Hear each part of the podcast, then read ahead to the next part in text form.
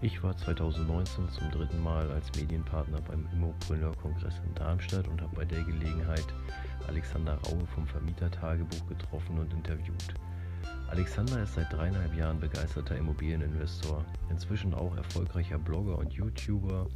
Diese Medien nutzt er, um der Öffentlichkeit die Möglichkeit zu geben, seine Erlebnisse auf dem Weg in die angepeilte finanzielle Freiheit mit allen Hindernissen und Erfolgen zu verfolgen. In seinem Vermietertagebuch nimmt er kein Blatt vor den Mund, berichtet gleichermaßen von Erfolgen wie von Misserfolgen und legt seine Ein- und Ausgaben einzigartig transparent dar. Ich habe den sympathischen Alex also interviewt und da hören wir jetzt mal rein.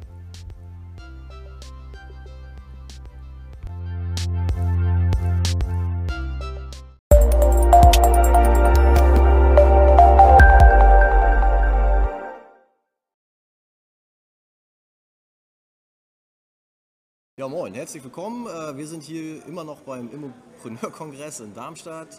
Ich habe hier den Alex Raue vom Vermietertagebuch. Moin, moin. Hi, ja. Schön, dass wir uns getroffen haben.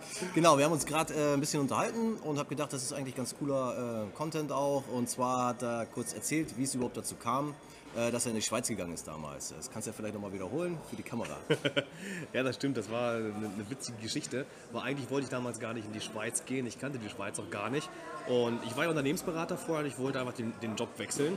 Hatte quasi dreieinhalb Jahre bin ich in Deutschland rumgereist für die Firma. Dann wollte ich den Job wechseln und ich war damals noch in meiner ähm, äh, Spaßhaben-Phase, also abends rausgehen, Party machen und wollte eigentlich in eine große Stadt, also ja. nach Hamburg, nach Köln oder Berlin. Ich habe damals in Braunschweig gewohnt. Aber in all diesen Städten ähm, gibt es nicht wirklich Industrie, sondern nur Medien, ein bisschen, äh, bisschen Behörden und so weiter. Mhm. Deswegen habe ich da nicht wirklich einen Job gefunden, damals bei mir als SAP-Person. Äh, und mich hat aber ein Headhunter angeschrieben. Der kam aus, aus Großbritannien, ganz witzig, ne? und die vermitteln halt ganz Europa.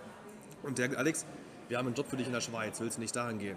Und ich kannte die Schweiz halt überhaupt nicht. Ich sagte, ah, was in der Schweiz kenne ich nicht. War ein bisschen in meiner Komfortzone und habe es abgelehnt. Aber der Typ war halt penetrant, was auch gut ist. Der hatte zu mir gesagt, Alex, was muss ich dir denn bieten, dass du doch in die Schweiz gehst? So, ich denke mir, ich wimmel dir jetzt ab. Ich sage irgendwas, ja, du musst mir doppelt so viel Geld bieten. Sagte, ja, machen wir. Ast rein. ja, und dann habe ich, ich habe ja damals in Deutschland 50.000 Jahresgehalt gehabt und in der Schweiz bin ich mit 100.000 eingestiegen. Ne? Und klar, jetzt sagen natürlich, ja, in der Schweiz ist ja auch teurer. Ähm, das stimmt, aber dadurch, dass du auch viel weniger Steuern zahlst, äh, bleibt trotzdem viel mehr übrig. Ne? Ich habe einen Steuersatz von gerade 11,5 Prozent oder sowas. Mhm. Und damals in Deutschland hatte ich pro Monat konnte ich 500 Euro sparen, zurücklegen, was okay. damals schon viel war. Und als ich in der Schweiz war, konnte ich pro Monat 2000 zurücklegen. Ne? Also einfach schon vervierfachen. Ähm, das, was du zurücklegst, was du sparen kannst ja, und das, was du dann sparen kannst, kannst du gleich wieder investieren. Obwohl die Miete so teuer da ist. Ja, das ist das Krasse. Es bleibt einfach so viel übrig, aber natürlich auch nur, wenn du so ein bisschen mit deiner deutschen Mentalität da bist. Weil die mhm. Schweizer, die sind natürlich gewohnt, die haben die hohe Kaufkraft und die gehen halt jeden Tag ins Restaurant. Die fliegen dreimal im Jahr in Urlaub, bei dem bleibt auch kein Geld übrig. Okay. Ne? Die verkonsumieren alles. Aber als ich damals in die Schweiz gekommen bin, habe ich gesagt, ähm, du, wir sind in den Club gegangen und ich habe keinen Bock, 10 Franken für ein Bier zu zahlen. Ne? Das geht ja gar nicht. Ich zahle in Hamburg zahle ich 2, 3 Euro für ein Bier. Und durch diese geizige Mentalität habe ich doch mehr Geld gespart als der Durchschnittsschweizer. Ja. Und damit hast du halt mehr Geld übrig zum Investieren. Ne? Cool, aber kam es nicht äh, auf die Idee, vielleicht auch auf der deutschen Seite zu wohnen und in die Schweiz reinzupendeln oder wäre es nee, zu weit gewesen dann? Gar nicht, weil das ist nämlich ein großer Irrglaube, den viele Leute haben. Die sagen sich, oh cool, wenn ich in der Schweiz einen Job habe und dann kann ich ja in Deutschland billig wohnen, ist ja, ja Optimum. Nein, das ist genau der falsche Gedanke. Das Beste ist, wenn du in der Schweiz arbeitest und in der Schweiz wohnst, aber nahe der deutschen Grenze. Weil sobald du nämlich nach Deutschland ziehst, bist du Grenzgänger. Und wenn du Grenzgänger bist, okay. zahlst du in beiden Ländern zahlst du Steuern. Das heißt, wenn du in Deutschland wohnst, ja. ähm, dann zahlst du den deutschen Einkommensteuersatz 4% davon bleiben übrig, die in der Schweiz als Quellsteuer sind. Ne? Mhm. Aber ich habe ja zum Beispiel jetzt 11% Steuern, die ich zahle. Würde ich jetzt in Deutschland wohnen, würde ich sofort 45% Steuern okay, zahlen. Das, ist ja das heißt, es geht einfach extrem viel Kohlen runter und das wissen die meisten Leute halt nicht. Nee, das hätte ich auch nicht gewusst. Ja. So, und jetzt hast du gesagt, ähm, konntest das Vierfache sparen von äh, von deinem deutschen Gehalt sozusagen ja. in der Schweiz auf einmal und dann hast du ja irgendwann angefangen auch zu investieren. Kurz im Vorgespräch war die Geschichte noch ein bisschen anders. Da hat er nämlich erzählt, im ersten Jahr hat er erstmal alles verkonsumiert. Habe ich ja, habe ich ja auch. Ich habe ein genau. Jahr lang, habe ich, ich habe mir damals auch äh, teures Auto gekauft, ne, habe ich jetzt mhm. immer noch und bin auch viel in Urlaub gefahren, habe wirklich ein Jahr lang alles ausgegeben, weil ich, ich habe vorher kannte ich das Thema investieren nicht und plötzlich hast du 2000 Franken übrig dafür ja. Und was machst du als junger Mensch? Ja, gibt's mal halt High Life ne? gemacht. Gibt es mal High Life. So ne? und wie kamst du dann auf die Idee, äh, ja jetzt mache ich mal was Sinnvolles mit dem Geld? ähm, ich weiß gar nicht was denn wirklich der entscheidende Moment war. Aber irgendwann habe ich überlegt, ah, jetzt musste ich vielleicht doch mal ein bisschen um deine Zukunft kümmern, aber ich habe es immer hinausgeschoben. Und ich habe mir dann einfach an einem Wochenende bin ich durch Zufall auf die Videos von Alex Fischer gekommen. Mhm. Und der hat ja damals da zweieinhalb Videos hochgeladen. Ich habe mir am einem Wochenende wirklich alle Videos von ihm angeschaut, habe extrem viel über Immobilien gelernt, habe mir, boah, total geil. Und dann wollte ich direkt am nächsten Tag eine Immobilie kaufen. War ein bisschen schwierig, weil ich hatte gerade den Job gewechselt, war in der Probezeit, da kriegst du keine Finanzierung. Also habe ich dann drei Monate gewartet. Also ich habe mir die Videos angeguckt von ihm im Dezember 2015 und als meine Probezeit zu Ende war, am 1. März, habe ich gleich eine Wohnung gekauft. Ja, krass, aber du wohnst ja in der Schweiz und Ja. investierst aber in Deutschland in den Richtig. Immobilienmarkt. Hauptsächlich in Sachsen, also ich habe meine Wohnung, ich habe äh, haufenweise in Leipzig, mittlerweile in Chemnitz, dann noch ein bisschen drumherum. Also alles weit weg, weil es sind schon 600, 700 Kilometer, je nachdem wie du anreist. Und das habe ich damals deswegen gemacht. Die erste Immobilie habe ich per Zufall gefunden. Also ich Ja. habe damals auch breit gestreut geschaut und irgendeiner meiner Makler, der hat mir dann hat mir ein Exposé von einer Wohnung in, in Leipzig gezeigt und das war so rentabel damals, vor dreieinhalb Jahren, das kaufe ich. Ja. Und dann habe ich gemerkt, hey, wenn es in Leipzig so rentable Objekte gibt, dann sollte ich da vielleicht mal ein bisschen mehr schauen. Und dann bin ich einfach da geblieben, habe den Markt länger untersucht, habe mehr Objekte gefunden und irgendwann baust du dir ja auch dein Netzwerk auf, weil dann hast du die Bankkontakte, hast die Handwerker, hast ähm, die Makler und dann wäre es ja dumm, wenn du dann plötzlich in einen anderen Standort wieder Ja. neu anfängst. Solange wie du in dem alten Standort noch was findest, kaufen kannst, machst du das und das klappt Ja, sehr cool. Und wie managst du das über die Distanz? Also mit, ähm, ja, Recherche geht ja noch über Internet und dann sagst du aber schon, du hast auch Kontakte vor Ort. Also was nutzt du da alles für ein Netzwerk? Ja. Also es, eigentlich ist alles outgesourced. Ich mache quasi nichts mehr selber. Das fängt an, ja doch, den Notartermin mache ich noch selber, da muss ich halt hin. Muss man wohl hin, ne? Äh, ja. ähm, also das fängt ja an bei der Besichtigung und ähm, da ich halt Informatiker bin, habe ich sowieso von Wohnungen wenig bis gar keine Ahnung und deswegen macht das für mich mittlerweile ein Gutachter, der da hingeht, dem bezahle ich halt Geld, der guckt sich das an und der gibt mir dann am Ende ein Feedback. Der schickt mir die ganzen Bilder, der schickt mir ein Protokoll, wo drin steht, ähm, der Zustand des Gebäudes, Zustand des Daches, der Heizung, der Wohnung, des Laminats, der macht wirklich eine gute Auflistung und der hat ja auch viel mehr Sachverstand wie ich. Das heißt, das ersetzt wirklich die komplett erste Besichtigung, wie ich sie selber machen würde, Ja. ähm, nur halt noch ein bisschen professioneller. Und für eine Wohnung, wenn man nur eine Wohnung kauft, reicht das auch schon vollkommen aus. Weil in der Wohnung muss man sonst eigentlich selber nicht mehr ganz so viel machen. Das meiste wird ja über die WEG schon abgehandelt. Ja. Die kümmert sich ja um die Instandhaltung des, des Hauses, alles was das Gemeinschaftseigentum ist. Und du musst dich wirklich bloß darum kümmern, was innen drin ist. Und ähm, das mache ich mit den Leuten immer so. Also da habe ich Kontakt mit meinen, mit meinen Mietern oder dann mit der WEG, mit den Handwerkern. Das klappt bisher auch so ganz gut aus der Ferne. Wenn, wenn irgendwas kaputt ist, google mich dann Alex, die Heizung ist kaputt. Ja, dann google ich danach kurz Heizungsbauer, schicke den hin, klappt das auch. Ja. Also eigentlich gibt das keine Probleme. Kann man ja auch so ein bisschen gegenrechnen. Du hättest ja auch sonst ziemlich Aufwand und Kosten, um, um halt Ja. von der Schweiz äh, nach Sachsen zu kommen, um dir was anzugucken. Also Ja. Zeit und, und, und Geld, Reisekosten. Und wenn du das ähm, jetzt an den Gutachter gibst, hast gleichzeitig noch einen Profi, der das ein bisschen beurteilt. Was ist das so in Kosten? Vielleicht in Prozent von der Wohnung oder in, in, in harten Talern? Keine Ahnung, was zahlt man da? Also es ist richtig, es wird sich gar nicht lohnen, wenn ich es selber mache, weil ich Ja. es selber mache, äh, kostet mich das pro Runterreisen pro Tag kostet mich das 1000 Euro. Ne? Ja. Weil ich muss einen Tag Urlaub nehmen, also einen Verdienstausfall. Ja. Du zahlst Hotel, du zahlst das Auto, Spritkosten und so weiter und so fort. Und der Gutachter, der kostet für mich jetzt zum Beispiel nur 100 Euro ne? oder 200 Euro, Euro. Genau. ja- Ja, für die erste Besichtigung. Es ist jetzt kein Gutachten, so ein richtiges Wertgutachten. Ne? Ja, es ist wirklich erstmal nur eine aber Besichtigung. einer, der beurteilen kann, okay, Richtig. die Wohnung hat einen Zustand, kannst du Genau, kaufen. richtig. Das heißt, das ist vergleichsweise günstig. Oder auch wenn ich einen Makler habe. Ne? Ich meine, wenn ich mich um eine Neuvermietung kümmern muss, gerade wo ich investiert bin in Sachsen, da klappt das nicht direkt bei der ersten Besichtigung. Da musst du ein paar Mal, zwei, drei Mal, vier Mal, fünf Mal besichtigen. Und allein, wenn ich jedes Mal für eine Besichtigung noch hochfahren würde, Ja. lohnt sich gar nicht. Und deswegen bezahle ich dafür halt einen Makler, der das für mich macht. Der kriegt von mir meine zwei Monatskaltmieten, dann ist gut. Und das Schöne ist, wenn man halt so viel outsourced, ja, wenn man nicht vor Ort sein muss, dann kann man sich ja den Ort raussuchen, der am geilsten ist. Ne?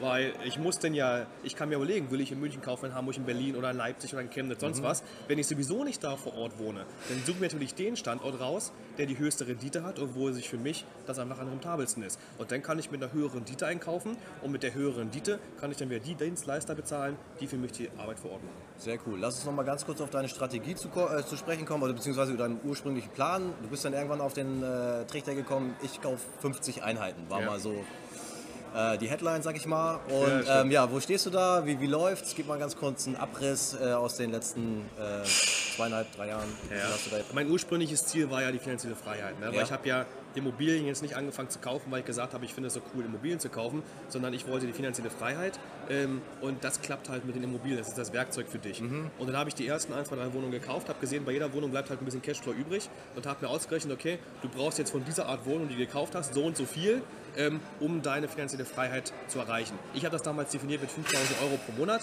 Genau. Wenn ich 5000 Euro pro Monat habe, dann bin ich finanziell frei. Dann kann ich äh, tun, was ich will, wo und hier.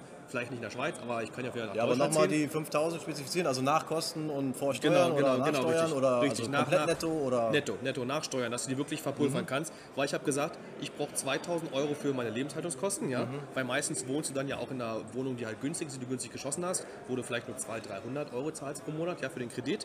Ähm, dann hast du halt noch Transportkosten, du hast Lebensmittel, ein bisschen Krankenversicherung und so weiter. Also ich habe gesagt, 2000 Euro brauche ich zum Überleben. Ja. Damit kann man in Deutschland schon gut leben. Es gibt ja viele Familien, die für 2000 Euro leben, also es geht. zwangsläufig. Ähm, dann habe ich, ich brauche nochmal 2000 Euro extra als Risikopuffer, falls du mal ein bisschen Leerstand hast, falls du Sanierung hast, dass du das abfangen kannst und nochmal weiteren 1000 Euro, um wachsen zu können. Und so kam ich halt auf die 5000 Euro und das war dann mein Ziel. Dann habe ich gesagt, okay, das erreiche ich halt mit diesen 50 Wohnungen Ja. und ich lege mir 10 Jahre, um das zu erreichen. Ich meine, damals hatte ich, in 10 Jahren will ich für, äh, 50 Wohnungen Okay. kaufen. Jetzt nach dreieinhalb Jahren ähm, bin ich schon bei 43, nee, bei 44 Wohnungen, habe das Ziel also schon fast geschafft Ja. ähm, in der Hälfte der Zeit und habe jetzt aber auch einen Kaufstopp gemacht. Ab März diesen Jahr habe ich gesagt, ich kaufe gar nichts mehr. Ähm, das hat dann verschiedene Gründe, aber das würde jetzt das Video sprengen. Das heißt, ich habe jetzt aufgehört zu kaufen. Ansonsten hätte ich mein Ziel jetzt wahrscheinlich sogar schon erreicht. Ähm, von der Häl- Anzahl her, der aber ist der das auch alles so ähm, von der Rechnung her ein bisschen aufgegangen, was du dir vorgestellt hast? Ähm, von der Anzahl ja und von der theoretischen Rechnung auch. Ja? Mhm. Also wenn ich, wenn der Cashflow, wenn ich jetzt den Cashflow, den ich mit 44 Immobilien habe, auf 50 Immobilien hochrechnen Ja. Mhm. würde, dann wären das die 5000 Euro.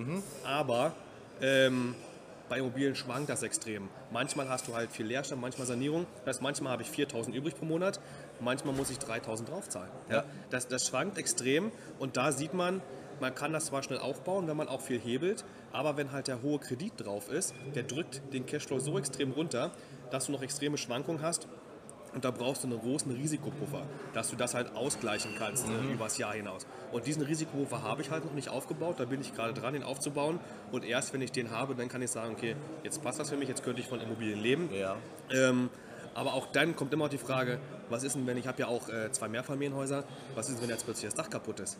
Ich meine, im Bub hast du plötzlich mal 15, 20, 25.000 Euro in der Backe. Natürlich kannst du dann auch einen Modernisierungskredit aufnehmen, aber das sind auch nochmal größere Punkte, die dich dann ein bisschen zurückwerfen. Ja. Und wenn du dann vor allen Dingen ja sagst, ich lebe nur von den Immobilien, du bist Privatier, ja, äh, das finden die Banken ja auch nicht so geil. Wenn du nämlich deinen Job gekündigt hast, ne, der vorher dafür gesorgt hat, dass du die Immobilien hast und dann hast du den Job plötzlich nicht mehr, dann kriegst du keine neuen Kredite mehr, keine sagen. Anschlussfinanzierung. Also selbst wenn du keinen neuen Bestand aufbauen willst, du bist ja ab und zu vielleicht doch in einer Situation, wo du dann einen Renovierungskredit oder irgendwas finanzieren willst und dann gibt es schlechte Karten. Das gibt's genau. Also für die Finanzierung, die laufen, das ist kein Problem, solange du deine Raten Läuft ja, bezahlst. genau. Ne?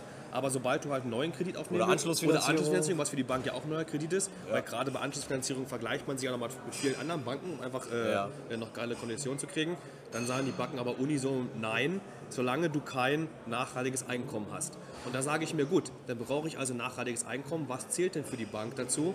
Und deswegen habe ich ja auch vor einem Jahr oder vor zwei Jahren war einer der Gründe, mit meinem Blog zu beginnen oder jetzt auch mit YouTube zu beginnen, ähm, um damit ein bisschen Geld zu verdienen, weil das ja auch eine Art Einkommen ist, die konstant ist und die wächst. Ja. Da ist aber die Frage, wie viel rechnet die Bank davon an? Wollte ich gerade fragen, äh, wie erkennt so eine, so, eine, so eine Bank jetzt einen Blog? Ich bin ja auch Blogger, habe ein Einkommen, schwankt aber auch sehr. Und sehen die das eher als Hobby oder sehen die das wirklich als ernsthafte Selbstständigkeit? Das Ja. wäre jetzt auch meine Frage. Hast du da schon Erfahrung? Ähm, nein, noch nicht so richtig. Ähm, also ich habe es bei meinen Banken schon mal angerissen, kam noch nicht so viel Feedback. Mhm.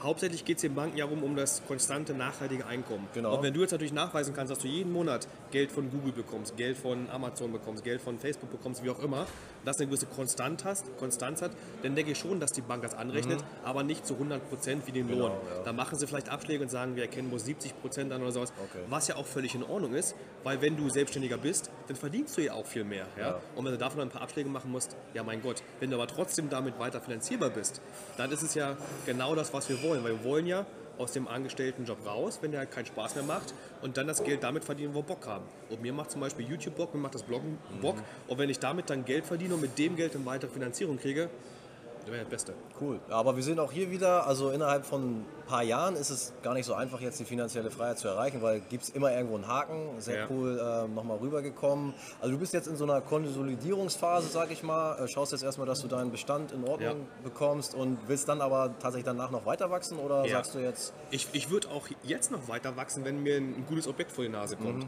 Weil bis Anfang dieses Jahres habe ich schon noch auch alles gekauft, was bei drei nicht auf dem Baum war, was eine gute Rendite hatte, ja, weil ich halt dieses krasse Wachstum hätte mit diesen 50 Wohnungen, ja. Ja. Jetzt bin ich ein bisschen von diesem Ziel abgewichen, dass ich unbedingt 50 Wohnungen haben muss.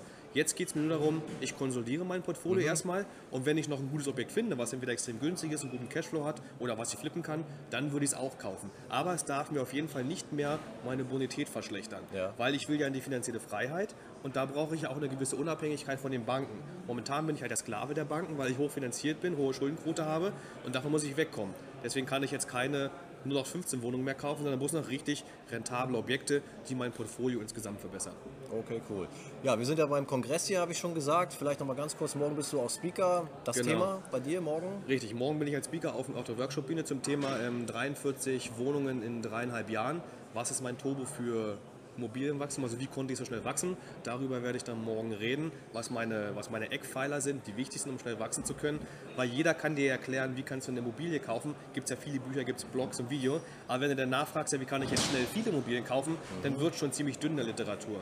Und das habe ich ja selber durch meinen eigenen Werdegang jetzt herausgefunden, wie das geht.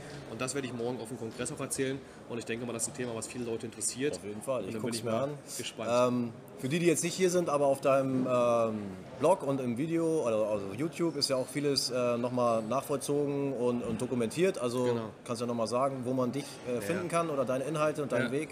Also ihr findet mich, wenn ihr vermietertagebuch.com eingebt oder bei YouTube einfach Vermietertagebuch, das ist mein Kanal. Dort habe ich mittlerweile 100 Beiträge auf meinem Blog oder auch 100 Videos hochgeladen. Äh, sehr, sehr viel Content zum Thema Immobilieninvestments. Ähm, da könnt ihr sehr, sehr viel lernen. Erstens zum Thema Immobilieninvestments und auch als meine Vermieterleben. Und ich dokumentiere da mein ganzes Vermieterleben. Also auch wenn es Probleme gibt, zeige ich die da. Ich zeige auch meine ganzen Zahlen, also auch wo meine Immobilien sind, wie viel Warmmiete ich habe, was die gekostet haben. Oder wenn ich Probleme habe, rede ich darüber auch, weil ich finde es extrem wichtig, transparent zu sein und wirklich den Leuten das ganze Bild zu zeigen und nicht nur immer diese eine theoretische 100.000 Euro Immobilie, sondern wirklich zeigen, was kommt dabei rum, was für Probleme gibt es auch. Und das kann man super auf dem Blog oder auf dem YouTube-Kanal schauen. Ja, hast du schon sehr gut äh, beschrieben. Also genau das ist der Grund, warum ich auch immer gerne wieder reinschaue. Es ist halt hardcore authentisch, jede Zahl, es wird kein Blatt vor den Mund genommen, da werden teilweise Mails äh, von der Verwaltung, also natürlich mit äh, ausgeixten Namen dann und so, aber schon ähm, so wie ich es halt selber auch von meinen Problemmietern kenne, dargestellt. Deswegen muss ich immer ein bisschen schmunzeln. Also wer da was erleben will, ist da auf jeden Fall gut aufgehoben im Blog und auf YouTube. Alex, besten Dank für Danke, das. Interview. Wir gehen noch. Bier trinken Machen wir. und ich sag ciao, bis zum nächsten Bis Mal. bald. Ciao, ciao. ciao.